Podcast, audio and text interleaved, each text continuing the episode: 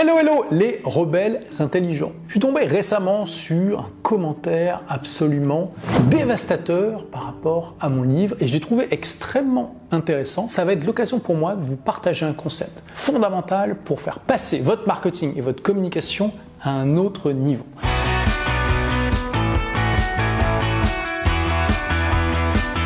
D'abord, on va lire ensemble ce commentaire. Donc, c'est parti. Donc, c'est un commentaire pour mon livre Tout le monde n'a pas eu la chance de rater ses études que quelqu'un a laissé sur Amazon. Donc, déjà, une étoile sur cinq. Un livre inutile de mon point de vue. De l'argent dépensé pour rien qui aurait pu être dépensé ailleurs. Je suis bien content d'être salarié et d'avoir une sécurité financière, surtout en cette période de Covid. Certes, mon salaire évolue peut-être moins rapidement qu'un entrepreneur, mais j'ai mes congés, mes RTT société, mon PEG perso, mon 13e mois, la participation et l'intéressement ainsi que l'abonnement. Bon, je sais pas ce qu'elle veut dire par abonnement, mais bon, j'imagine que c'est un avantage. Ma mutuelle, ma complémentaire, une retraite assurée, suffit d'être patient. Alors pourquoi je vous partage ça? Mon but c'est pas du tout euh, de me plaindre d'avoir quelqu'un qui, qui aime pas mon bouquin ou euh, d'afficher cette personne. Hein. D'ailleurs, c'est pour ça que j'ai euh, caché son nom. C'est pas du tout mon objectif. D'ailleurs, il y, a le chat qui arrive parce qu'il est, est d'accord a priori ou non, il s'en fout. Bon, en fait, c'est pas vraiment mon chat, c'est le chat de ma copine. Son petit nom, c'est Seco. Coucou Seco. Tu dis miaou? Non? Quand j'ai lu ce commentaire, je me suis dit, bah oui, effectivement, je n'ai pas écrit mon livre pour ce type de personne. Et c'est complètement ok qu'elle réagisse comme ça, il n'y a pas de, problème. Ce n'est pas conçu pour les gens qui sont satisfaits de ce que cette personne raconte. Et du coup, j'en viens au concept d'aujourd'hui, on sait très bien en entrepreneuriat, en tout cas la plupart des entrepreneurs le savent, qu'il est important de définir un avatar, c'est-à-dire un client type, donc une sorte de modèle d'archétype qui va représenter votre client type et auquel vous allez vous adresser.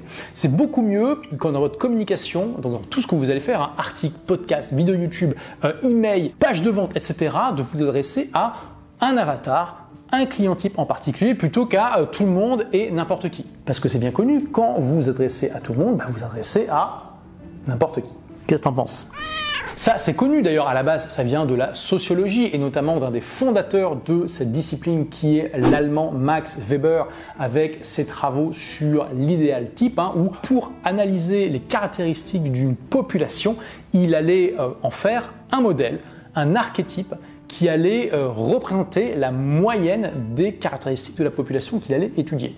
Et vous pouvez aller au-delà de ça, vous pouvez même faire des avatars de plusieurs modèles. Vous pouvez avoir l'avatar aussi de votre client idéal, vous pouvez avoir l'avatar de euh, certains clients pour certains produits, etc. etc. Donc jusque-là, pour beaucoup d'entre vous, c'est déjà euh, connu. Mais il y a aussi quelque chose de très intéressant à faire. C'est de définir votre anti avatar. L'anti-avatar, c'est la personne à laquelle vous n'allez pas vous adresser.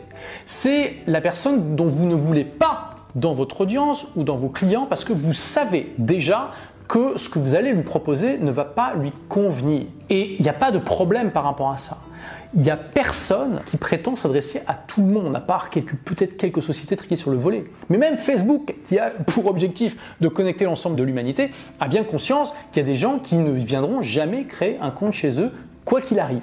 Beaucoup d'entrepreneurs créent un avatar, mais s'arrêtent là et ne vont pas créer leur anti-avatar. Et c'est bien dommage parce que créer votre anti-avatar, ça vous donne une, clarté supplémentaire dans votre positionnement et dans votre communication.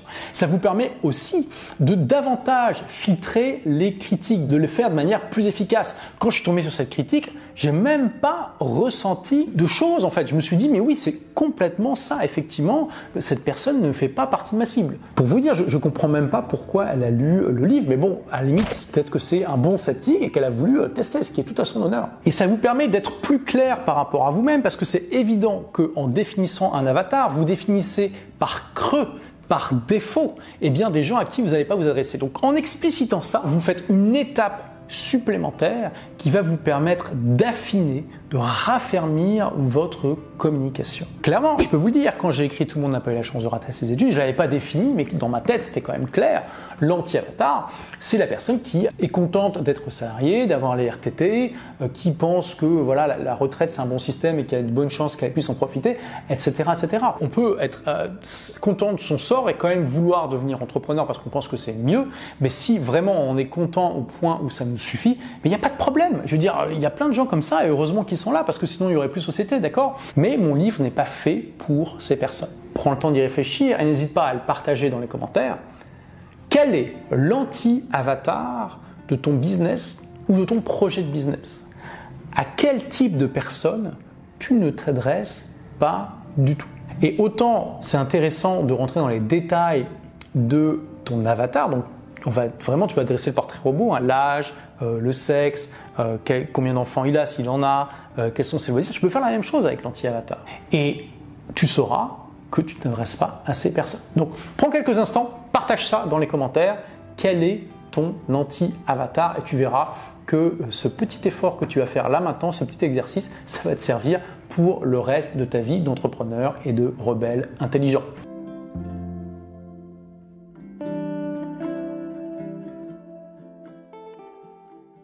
Merci d'avoir écouté ce podcast. Si vous l'avez aimé, est-ce que je peux vous demander une petite faveur? Laissez un commentaire sur iTunes pour dire ce que vous appréciez dans le podcast tout simplement. Ça aidera d'autres rebelles intelligents comme vous à trouver le podcast et puis à être inspirés tous les jours ou presque par lui. Merci et à très vite pour de nouvelles aventures.